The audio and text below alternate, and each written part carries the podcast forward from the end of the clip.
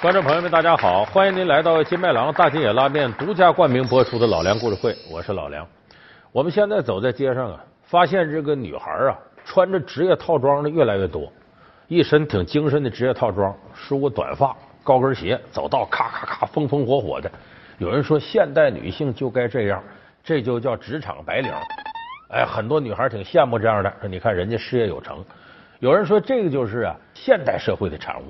是不是呢？不完全对，因为在中国的封建社会啊，类似这样的职场女性她也有。有人说不会有吧？那会儿女的不叫大门不出二门不迈吗？就在家待着吗？不是那样，因为在中国封建社会呢，有一些女孩她是想通过个人奋斗改变命运的。心比天高，命比纸薄，做丫鬟的就永无出头之日。投机取巧、借机上位，真的是通往高峰的捷径。直率天真、脾气火爆，为何能在主人面前吃香？职场之上暗流涌动，如何才能走向人生巅峰？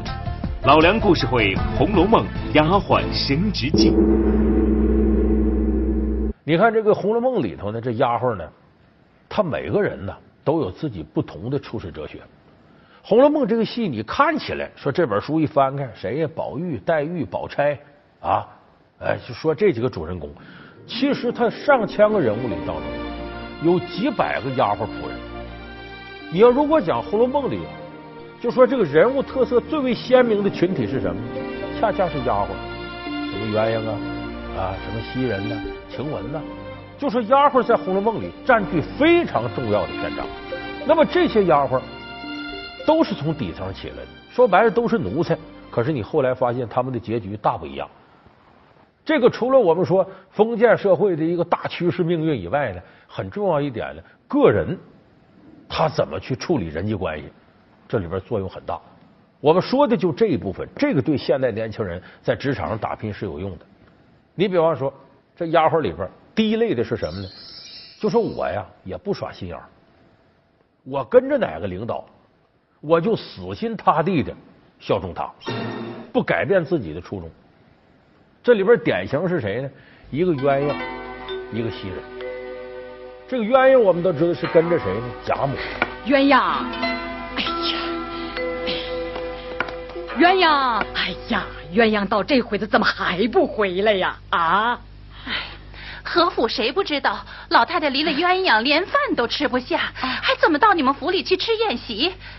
他哥哥嫂子又都在老太太这边当差，难道连这个规矩都不懂？赶快把他们传来，把鸳鸯姑娘接回来。是。这贾母不轻易信任，她唯一信任的一个人是谁呢？贴身丫鬟鸳鸯。这鸳鸯呢有什么特点呢？她就是一个心眼的，我伺候好老太太，她对老太太忠心耿耿，绝不藏私。老总自己都记不清自己的钱呢，金银首饰，丫鬟记得清清楚楚。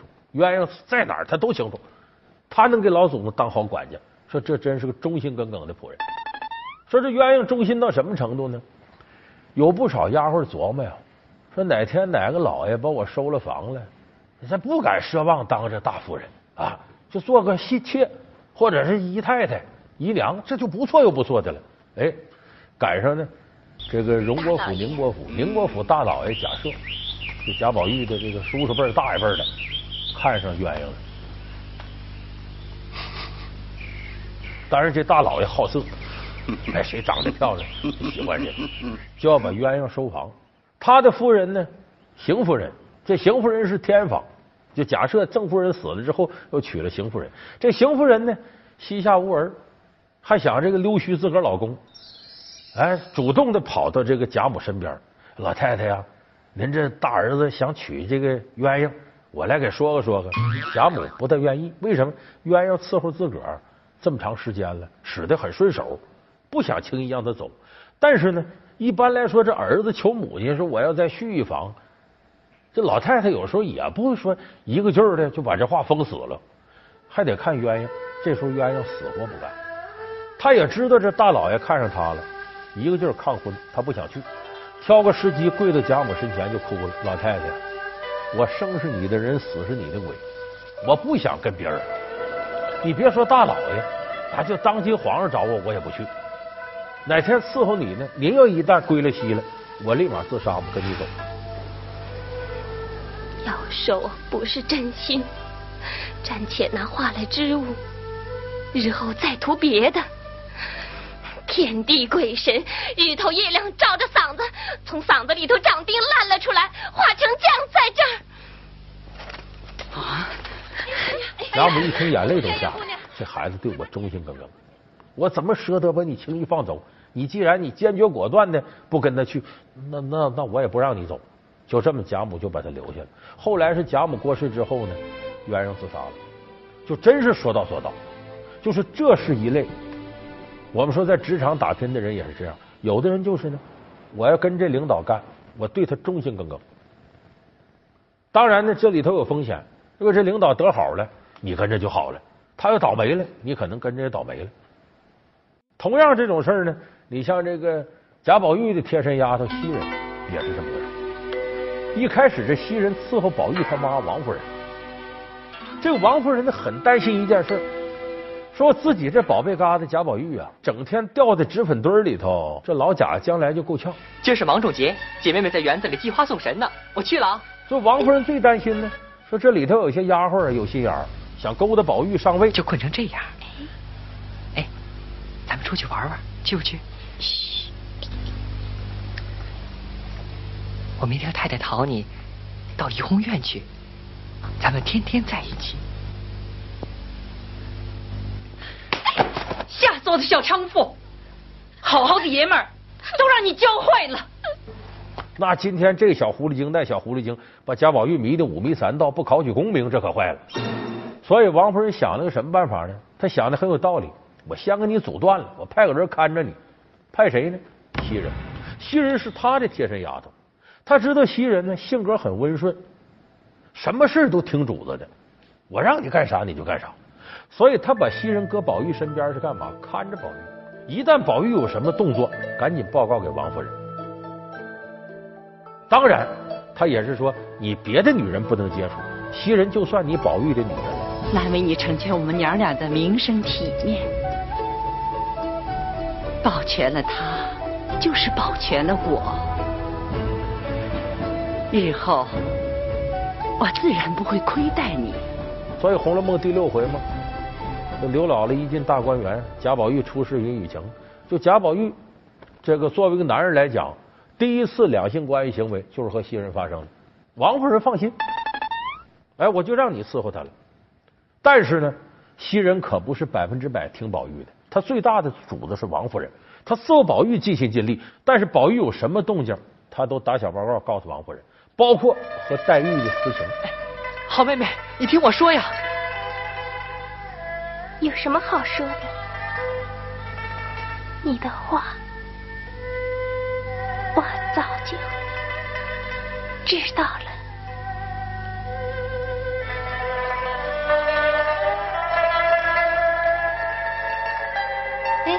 扇子，好妹妹，我这多年的心事一直不敢说，今儿个我大胆说出来，死也甘心。这是从哪说起呀？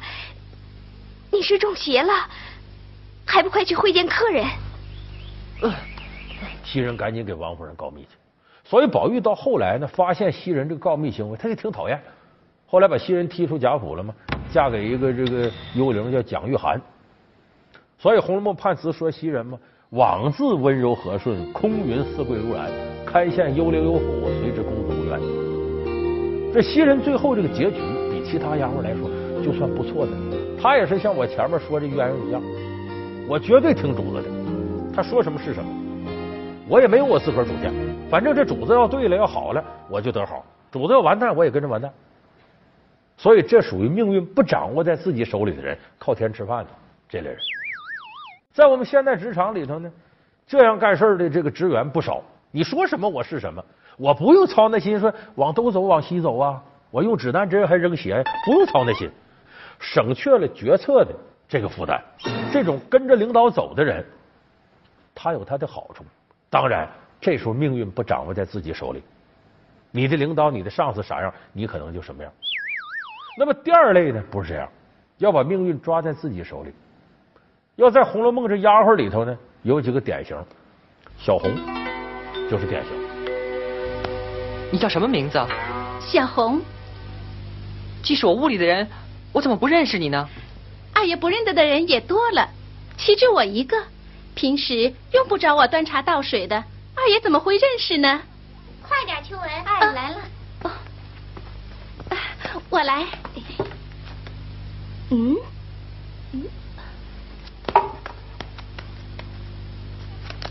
在屋里干什么来着？这个小红呢，照理说呢，德行。他家里头不是说是什么都不是，他父母呢是王熙凤手下的得力助手，可是他父母呢人比较死性，不会来事儿，也没有给这小红呢啊推荐个什么好的位置什么的。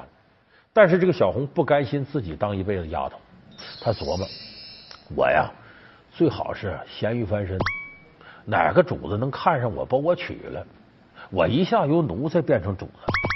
她整天打着这个主意。就跟现在有的女孩做梦都想嫁个呃金龟婿啊、钻石王老五啊、是什么国民老公啊，想嫁这样人，她天天也琢磨。但是有的女孩是什么呢？空想，说你人虽然长得丑，但你想的美。有不少人这样。这个小红不是，人长得不错，挺秀丽，挺干净，而且她不是胡思乱想。你像这小红这位置说，哎呀，我哪天嫁给宝玉，这这这男神没戏。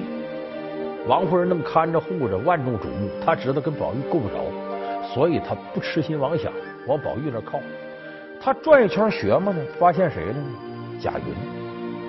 这个贾云呢，贾宝玉的侄子，岁数跟贾宝玉差不多，是那个贾府的堂亲。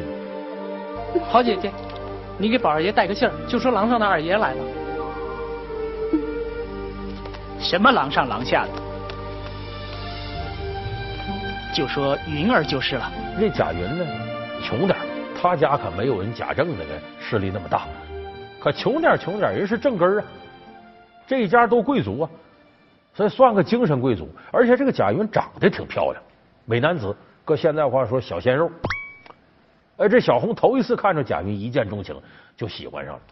这贾云后来呢，王熙凤给他谋个差事，这贾府里头管个花花草草、种个树啥的，你负责吧。说白了，就现在这个植树造林办公室主任，给了他这么个衔儿。这小红就惦记上了，我怎么能跟他碰上呢？得有机会见面。你看咱现在说说这个男追女隔层山，女追男隔层丹。那过去女追男也挺有大方啊，为什么？女人大门不出二门不迈，哎，讲究坐不露膝，行不摇头，站不倚门，笑不露齿，有规矩的，也不是随便你想见哪个爷们儿就能见着的。这他得下功夫琢磨。今儿个有人带花匠来种树，叫你们严谨些，衣服裙子别混俩混晒的。那土山一溜都挂着帷帐呢，可别混跑混颠的。什么人来进宫？呃，听说是后廊上的什么云哥。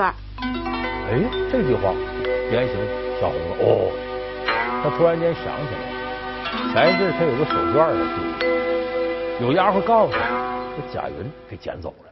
贾云也不知道是你的。说哪天你有机会，你向他要吧。哎，小红就想这事儿了。有这么一天，他抓机会就站在去宝玉这屋里的必由之路上。哎，那小丫头领着贾云过来了。这小红就故意跟这丫头说话：“哎，我前世我那手绢丢了，谁捡去了？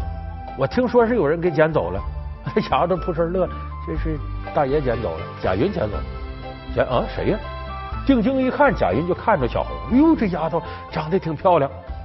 这时候，小红冲他看一眼，扑哧一乐，转身就走了，装不好意思。你不知道，这女的叫回眸一笑百媚生啊！这要真一乐，有的男的神魂颠倒。刚才过去的可是叫小红？是，她是叫小红。你问她做什么呀？哦，不做什么，随便问问。我听说她丢了一块手帕。对，她问过我好几遍了，说要是替她找着了，她还要谢我呢。哦。我倒是捡到一块。好二爷，你去捡着了，就给我吧，我看他拿什么谢我。好的，不过要是得了谢钱，可不能瞒着我呀。嗯。这一送回来，小红明白了，他有意思。就这么一来二去，俩人打得火热，最后小红嫁给了贾云，翻身成了主子。老梁故事会《红楼梦》丫鬟升职记。老梁故事会是由金麦郎大金眼拉面独家冠名播出。当然，我说这个心眼儿呢，咱现代社会不值得提倡。可是呢，你为了达到你的目标呢，抓住机遇有所作为，不等着机会往你脸上撞，不等着馅饼从天上掉，咱得主动找机会，看着馅饼可能往哪掉，我起码得跑那蹲着等着去。这是属于主动的、有所作为的方式。所以这小红是通过这个方式上位的。类似的呢，就和他命运差不多呢，还有一个丫鬟也嫁给主子了，而且当了大老婆了。她不是小老婆，谁呢？平儿。这个平儿很多朋友很熟悉，在《红楼梦》里头，这个一提王熙凤、贾琏就有她。平儿，啊，前儿拿出去的东西都收进来了吗？都收进来了，少了什么没有啊？仔细点过，一件也没少。多了什么没有啊？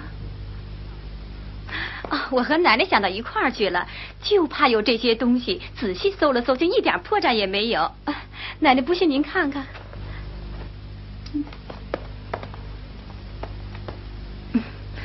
嗯，这回你可怎么谢我呢？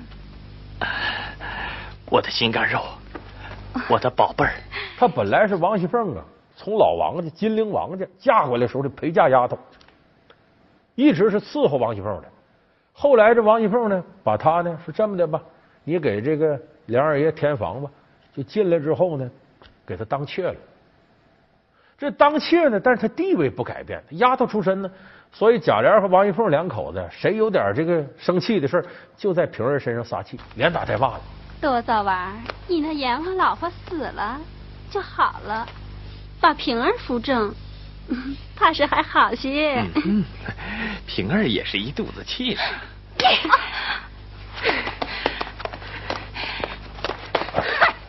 你们淫妇还没一小子多贴着我，外面的哄我，你们做出没什么事，拉着我干什么？你也动手打人？你怎么不打他了啊？你打他了啊？我不活了！这平儿实心眼儿，逆来顺受，就是甭管你们两口怎么对我，我坚持我原来的做人方式。哎，我对人厚道，我谁也不害，老老实实的，本本分分过日子。那么到后来，凤姐死了，结果这贾府上有坏蛋呢，就想把凤姐的女儿巧姐带出去嫁给外藩王爷挣钱这个时候，平儿一看这不行。虽然说主母王熙凤对我不是怎么好，非打即骂的，但是这么些年在人家待着，我得是尽本分的事儿，所以偷偷的把这巧姐带出去，找到刘姥姥，这巧姐算躲过一劫。后来这一难过去之后呢，贾琏一打听，这事儿是平儿干的，这平儿是个好人，得了，这人能踏实过日子，把他接回来当自己的大老婆扶正了。所以这就是一个道理，叫老天爷饿不死瞎家巧。哎，就是你这个，只要你是实心眼儿的往前趟，运气在你这儿不会太差。就是真有些厄运在这，我能挺得过去。就咱们经常在网上听那句话嘛，说爱笑的女孩运气不会差。哎，就这个道理。所以这平儿身上就体现了职场这路人的思维。但是我刚才说这个平儿、小红呢，都是属于心机挺深的啊。你看着这样，其实他有他的小九九。也有的人呢，率性为之，就是由着性子来，任性。有人说这个任性的人在职场恐怕没好结果吧？不完全是。咱们举个《红楼梦》丫鬟里特任性的晴雯，宝玉和晴雯是很投脾气。那三个字在哪儿啊？哎，这个人可是喝醉了。你走的时候吩咐我把它贴在门斗上，这会子又这么问，喏，你自己去看看，去看看嘛。你贴的？可不，我怕别人贴坏了，刚上梯子把它贴好。宝二姨，你看，这会的手还冻得冰凉呢。这个晴雯这丫鬟，你注意啊，一个袭人，一个晴雯，分别象征着宝钗和黛玉。袭人象征着宝钗，晴雯象征着黛玉。就讲头脾气，宝玉跟晴雯是很头脾气的。这样，晴雯伺候宝玉以后，她跟一般的奴才可不一样，她敢跟贾宝玉顶嘴。为什么呢？她自己很傲气。一个是在贾府的所有丫鬟里，晴雯长得最漂亮，花魁这是。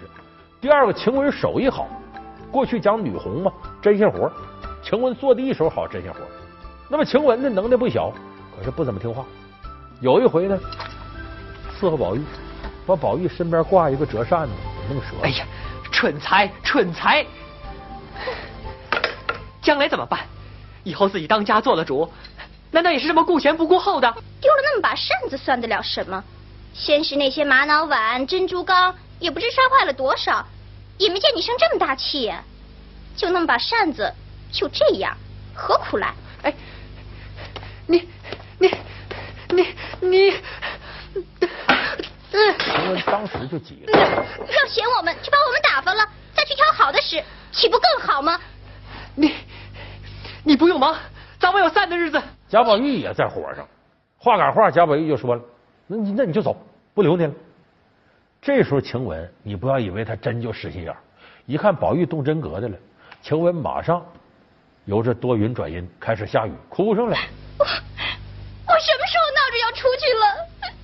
你生了气就拿这话压配人？你你只管回去，我一头碰死了也不出这个门。哎，哭的梨花一枝春带雨的，宝玉当时心就软了。为啥呢？他是主子，人家是仆人。自己是强势群体，你是弱势群体。我是领导，你是下级。你把这下级整哭了。你想，你看人平常挺上心伺候我的，我还说这两句重话，我还是个老爷们儿。所以宝玉觉得有点后悔了，对不住晴雯了，赶紧哄他：别别别别啊！你好好的啊，我不是这意思。再说扇子就是个玩物，哎，你这这这这弄折弄折能怎么地？晴雯说：“那既然是玩物，我有个毛病，什么毛病？我就愿意撕扇子。”贾宝玉把一堆扇子，你随便玩。晴雯呲儿呲儿撕扇子，《红楼梦》里有名一折，晴雯撕。哎哎哎哎，给我！嗯，哎哎哎，哈哈哈哈哈！你看这个事儿说明什么问题呢？有才的人可以恃才傲物，可以任性，但是不能没边没样。当任性到一定程度，创造强之后，你得学会怎么样软化，怎么样示弱，怎么样装可怜。咱们有的男同志说：“那男的示弱多丢人呢。”不是那么回事你在单位里处处碰壁的时候，你要跟领导面前得学会示弱啊！你看领导这事儿吧，我是没干好，但可是我我有我情况。我爸爸这两天身体不好，我妈妈这伺候我爸爸就是有病了。我媳妇儿这一天忙活孩子，我孩子倒霉没考上好学校。我这两天一脑门子官司，你说我做个男的也不容易，收入也不高。领导一想，可也是啊，不容易顶门立户的。哎，他可能就原谅你一些过错。所以不要以为男的就不能示弱，你示弱有时候啊，给自己留下非常广阔的天地。所以说，咱们学习《红楼梦》里丫鬟这些为人之道。其实是让我们在自己的职场当中更加和谐，能够让环境更有力的烘托你的工作业绩。所以这些东西不是权谋之术，而是为人处事当中我们应该学习的一些经验。老梁故事会，老梁故事会是由金麦郎大金野拉面独家冠名播出。我们下期节目再见。